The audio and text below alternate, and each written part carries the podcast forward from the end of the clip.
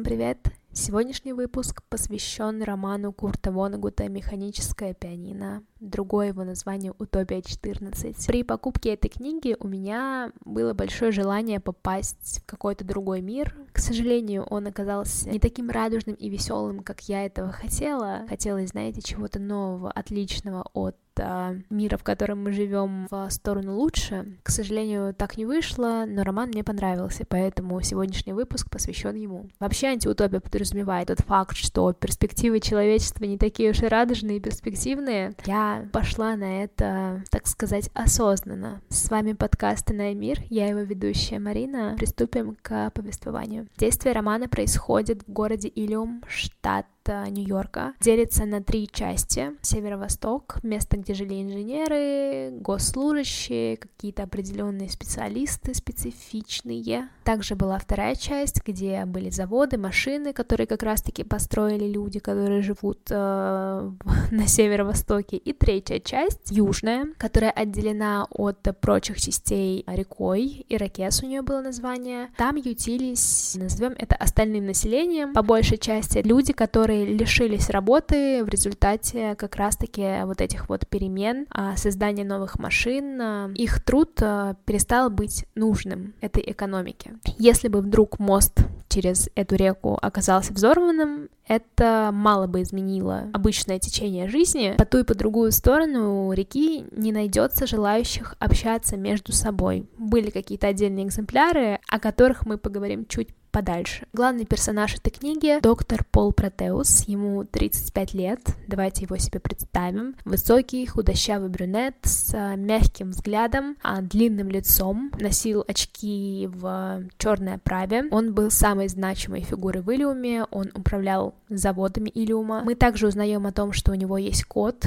который не упоминается в дальнейшем в книге, но он у него есть, и жена Анита, которая как раз-таки в книге потом и упоминается. Довольно патетичная женщина, поговорим о ней чуть попозже. Также еще есть несколько других персонажей, которые важны, это Шеферд и Финнерти, и они вместе с Полом, еще зелеными юнцами, приступили к процессу воздвижения по карьерной лестнице. У Финнерти был очень высокий ПИ, показатель интеллекта, у него также была хорошая должность, а вот э, Шеферд чванливый, был, грубо говоря, обижен жизнью, потому что его назначили помощники Полу. Также отдельно от жизни этих людей мы узнаем о существовании других персонажей, о которых я в своем рассказе упоминать не буду. Есть определенные истории, линии в книге, которые не являются значительными, но они интересны, поэтому оставлю этот момент э, для вас лично.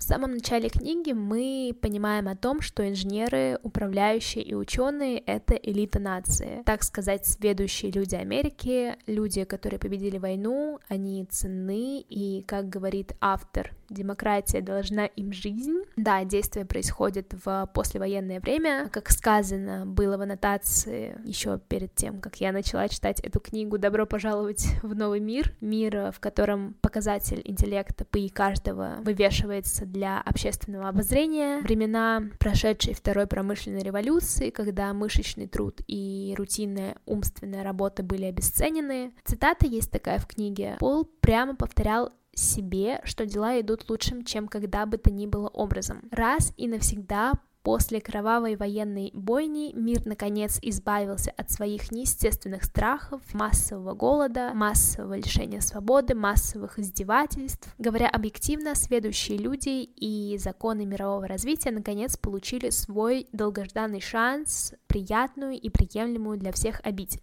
В общем, следующие люди занимались установлением золотого века на Земле. Пол Протеус тот самый главный персонаж, очень интересный персонаж. С каждой новой главой в книге мы узнаем о нем все больше нового. По правде говоря, Пол человек, напомню, занимавший самую высокооплачиваемую должность в Иллиуме, не был тем самым чванливым, самодовольным, богатым человеком, в отличие от его жены Аниты. Как-то раз он много выпил в баре, который как раз находится по ту сторону реки, и, напившись, Пол забрался на стол и кричал на весь бар такие слова мы все должны встретиться посреди моста, и момент в книге довольно забавный, стол, на котором он стоял, обрушился, и не то чтобы я смеюсь над тем, что Пол упал. Если бы такой фильм был снят по конкретно отдельной книге, к сожалению, которого нет, то этот эпизод был бы представлен зрителю с комедийным настроением. После этого события, после того, как он напился в баре, был довольно с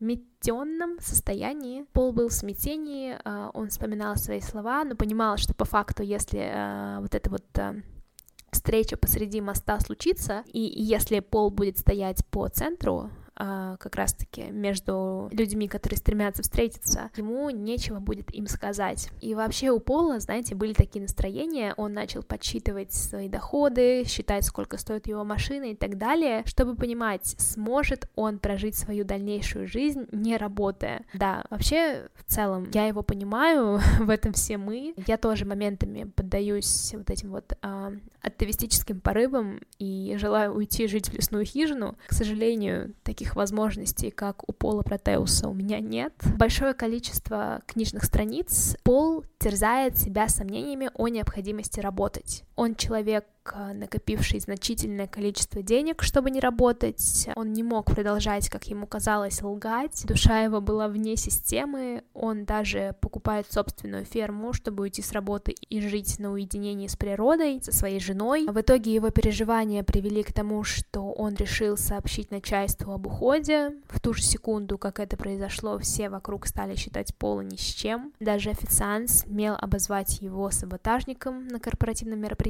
на котором как раз-таки произошло событие, где Пол объявил о своем уходе. Но объявил он, кстати, не грубо говоря, со сцены всем, извините, я ухожу, вот, а просто сказал об этом своему начальству, которое изначально вообще не поверило, в целом его слова не воспринимала всерьез. Объясню более простым языком, грубой формулировкой ситуацию, терзаемый сомнениями о ненужности работы, что он выполнял, и сожалевший тем людям на другой стороне реки, Пол прямо признался всем в том, что он не принадлежит идее, которую ему все внушали, оправдывая людей по той стороне реки, к сожалению, им он оказался в ситуации выбора, произвольного выбора, где он сравнивает свою жизнь с а, другими людьми, и в ответ он столкнулся с безразличием, грубостью, и это лишь по причине изменения социального статуса. Как же на самом деле это важно в наши дни. У меня не было такого опыта, когда мой социальный статус резко менялся, то вверх, то вниз, он как-то, знаете, так идет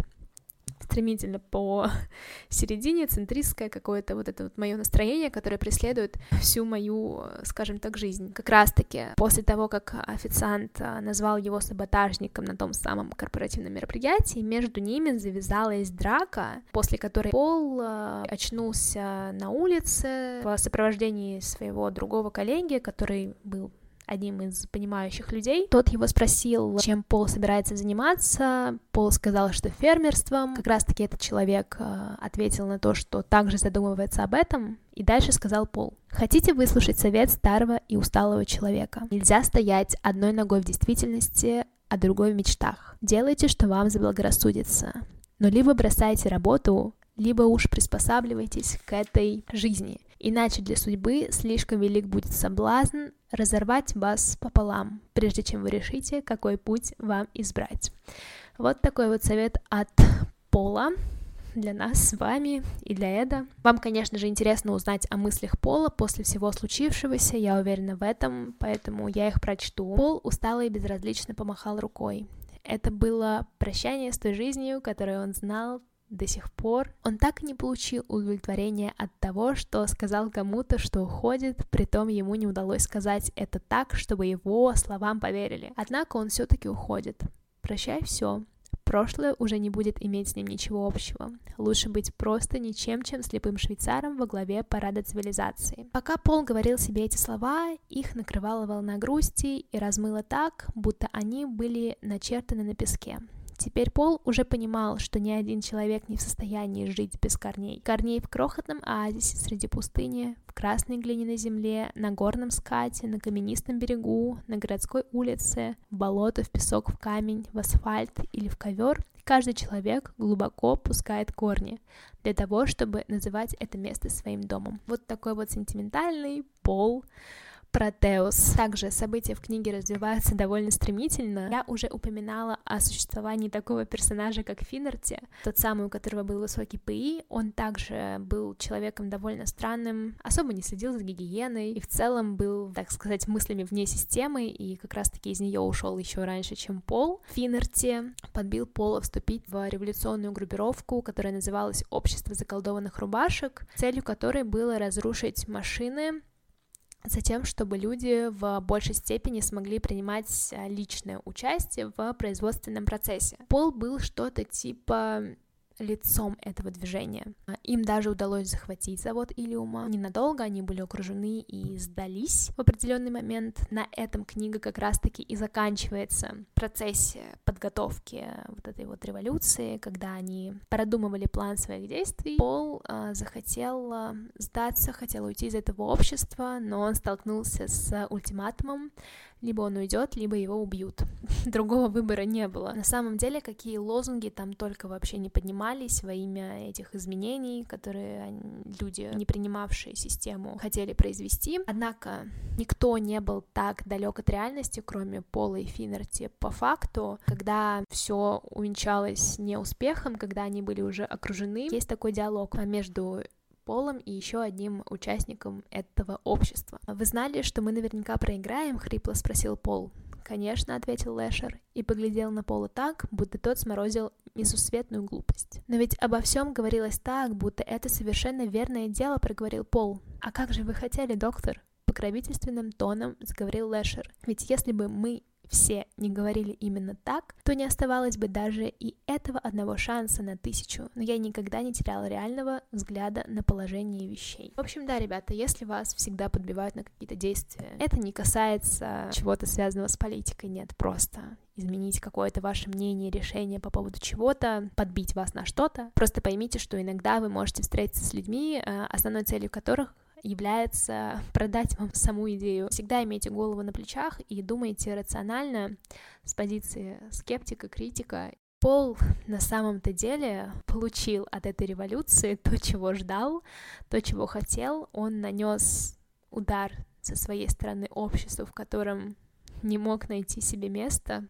Анита, его жена, та самая женщина, которая, как а, признавалась она Полу, его сильно любила, воспринимала Пола в таком положении, как а, супруга отщепенца. Была рада, что все сложилось именно так, как она уже говорила потом в высказываниях для журналистов, оправдываясь тем, что встретила Пола, будучи еще ребенком, ждала развод и нашла свое счастье вместе с Шефердом, да-да, тем самым надутым, чванливым Шефердом, что считал себя униженным и обойденным, когда стал работать помощником Пола. Вот так вот складываются события в жизни. Очевидно, что эта книга, какие-то вот эпизоды, которые описываются между людьми, они довольно жизненные, вот что я имела в виду. Курт Вонегут довольно талантлив как раз-таки в вопросе высмеивания, тактичного высмеивания ситуации. Книга заканчивается тем, что как раз-таки действия общества были провальными, они были окружены в итоге и сдались. Кстати, отметила для себя цитату, она не относится конкретно к финалу, это просто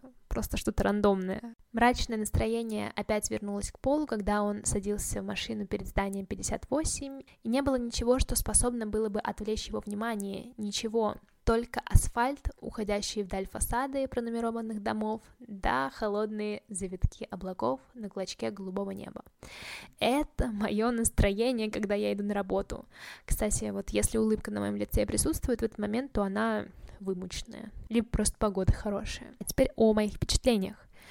При прочтении более четко осознала, что моя маленькость такая маленькая, более четко осознала свою маленькость. Тот самый маленький, ничем не выдающийся, но добрый и простой человек, обычный, которого можно встретить каждый день, а, ну, не так уж это и плохо на самом деле.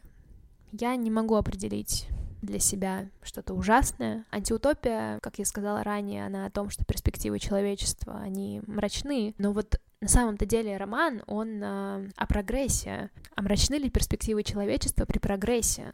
Если я скажу «да», вы меня упрекнете в том, что при его отсутствии перспективы не лучше. Я, как всегда, за что-то около, что-то среднее всегда для меня ок. Одна из множества идей, э, что привлекла мой взгляд э, в этой книге, это замена механического умственного труда машинами. В книге есть пример, когда одного из инженеров, его звали Бат, уволили, а вместе с ним и 72 других человека, по причине того, что их обязанности могла выполнять машина, их труд больше не пригоден, так как машина, которую он сам же изобрел, тот самый Бат, а, прекрасно выполняла должностные обязанности без его помощи. Вот, такая вот история. Все мы с вами в той или иной мере принимаем участие в экономическом процессе, чье-то участие удовлетворяет собственное я, чье-то не очень. Однозначного ответа на вопрос, плох ли прогресс, дать невозможно. Вообще вопросы всегда задавать гораздо легче, чем отвечать на них. Лично я за прогресс машины значительно облегчили мою жизнь. Да, возможно, моментами я тупею, но мне, правда, жить с ними легче. Понравилась мне очень сильно цитата Пола в книге «Сознание, что ты кому-то нужен и полезен, самая дорогая вещь на Земле. Поэтому да, ребят, будем стремиться все к ощущению спокойствия, умиротворения, уединения и чего-то подобного. Ладно, я останавливаю этот поток сознания. Спасибо, что были со мной, спасибо, что послушали этот выпуск. Пишите свои впечатления, если читали этот роман. Пишите просто об идеях, что я затронула в сегодняшнем выпуске. Может быть, у вас имеется ответ на какой-то из заданных мною вопросов. А все, закругляемся. Всем пока. Всем, всем, всем, всем хорошего времяпровождения. Что вы там будете делать дальше?